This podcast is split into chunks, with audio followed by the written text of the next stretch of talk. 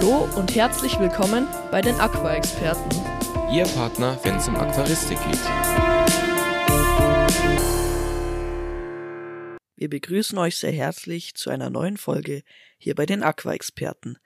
Und die letzte Folge ging ja um den Zwergfadenfisch und deswegen wollen wir jetzt gleich weitermachen mit dem Honigorami. Aber bevor wir zu den spannenden Fakten über den Honigorami kommen, will ich euch erstmal erklären, wie der überhaupt aussieht. Eigentlich sieht er relativ ähnlich wie ein Zwergfadenfisch aus, allerdings ist es ja auch logisch, weil er zur gleichen Art gehört. Ich finde, dass er ein bisschen schmäler ist wie manche Zwergfadenfische und man kann ihn daran erkennen, dass er eben ab dem Kopfbereich bis ganz hinter zur Rückenflosse ein rötliches Schimmern hat. Außerdem hat er wie die meisten Zwergfadenfische auch eine komplett über den Rücken gezogene Rückenflosse und auch eine Bauchflosse, die sich über den ganzen Körper erstreckt. Am Kopfbereich ist er eher silber und dort schauen auch die Fäden raus, die nach unten zeigen. Die beiden Fäden dienen als Geschmacksorgan und als Tastorgan.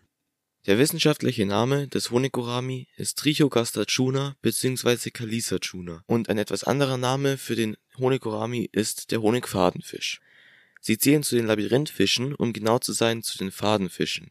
Er besitzt ein zusätzliches Organ im Kopf und das ist etwas hinter den Ohren, nämlich das Labyrinthorgan. Wie ihr ja schon letzte Woche gehört habt, ist das das Organ, mit dem die Labyrinthfische auch Luft außerhalb des Wassers aufnehmen können denn dieses Organ besteht aus Knochenplatten, die wellenartig angeordnet sind. Man kann dieses Organ auch mit der menschlichen Lunge vergleichen, aber im Vergleich dazu hat es den großen Vorteil, dass es nicht kollabieren kann.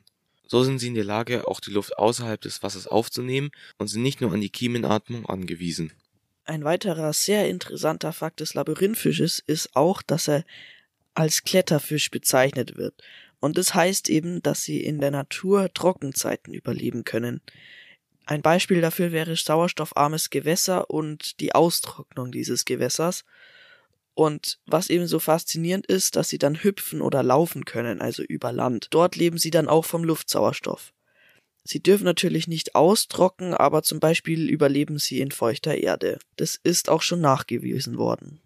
Ganz wichtig auch für euer Aquarium ist, dass die Labyrinthfische und so auch der Honigorami unbedingt an die Wasseroberfläche kommen müssen, denn sie würden sonst ersticken, wenn sie eben nicht von der Wasseroberfläche die Luft so einatmen könnten. Und ja, nun kommen wir schon zu den ganz wichtigen Haltungsbedingungen des Honiguramis. Er ist ein Zwergurami und damit eher eine kleinere Art. Er kommt aus Südostasien, um genau zu sein aus Indien. Er wird vier bis fünf Zentimeter groß und erreicht ein Alter von zwei bis drei Jahren. Die optimale Temperatur für den Honigurami sind 24 bis 28 Grad Celsius. Und nun die wichtigen Wasserwerte. 6 bis 7,5 pH-Wert ist ein super Wert für den Honigorami, den man aber ja auch gut erreichen kann. Das Wasser sollte weich bis mittelhart sein, also GH so 5 bis 15 deutsche Gesamthärte wäre da super. Er ist ein Allesfresser, aber trotzdem achte darauf, dass du eine ausgewogene Ernährung bietest, denn so zeigt der Honigorami auch seine schönsten Farben. Ein Aquarium, das mindestens 60 cm Länge hat, ist optimal. Das entspricht ungefähr 54 Litern. Ganz wichtig für die Gestaltung des Aquariums, du solltest eine dichte Bepflanzung im Becken haben. Schwimmpflanzen sind auch ganz wichtig für die Fortpflanzung des Honiguramis, worauf wir jetzt dann gleich noch eingehen. Außerdem sollte dir bewusst sein, dass der Honigurami auch teilweise Reviere bildet. Die Weibchen erkennst du gut daran, dass sie einen Längsstreifen besitzen, der vom Kopf aus weggeht. Bei den Männchen ist es ähnlich aber nur bei Stress, denn bei Stress haben sie einen ähnlichen Streifen und deshalb ist es dann auch schwierig beim Kauf Männchen und Weibchen zu unterscheiden, denn dadurch, dass sie da dann Stress haben, hat eben auch das Männchen so einen Streifen. Und so kommen wir schon zum letzten Punkt von unserer heutigen Folge und zwar die Fortpflanzung des Honiguramis.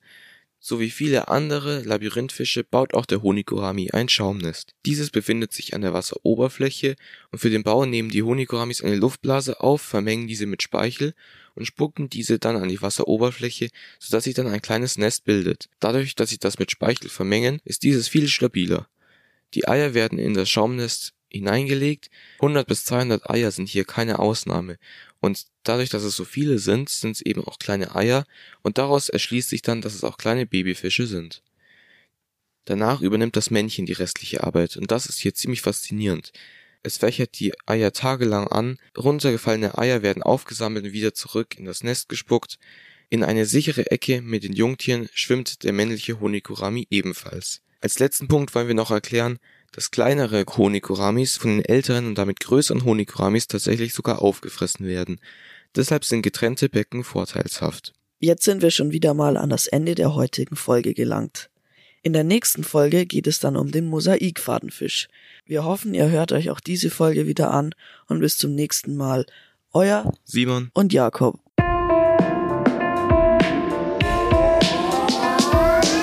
Vielen Dank, dass du dir diese Podcast-Folge bis zum Ende angehört hast. Wir würden uns freuen, wenn du uns abonnierst.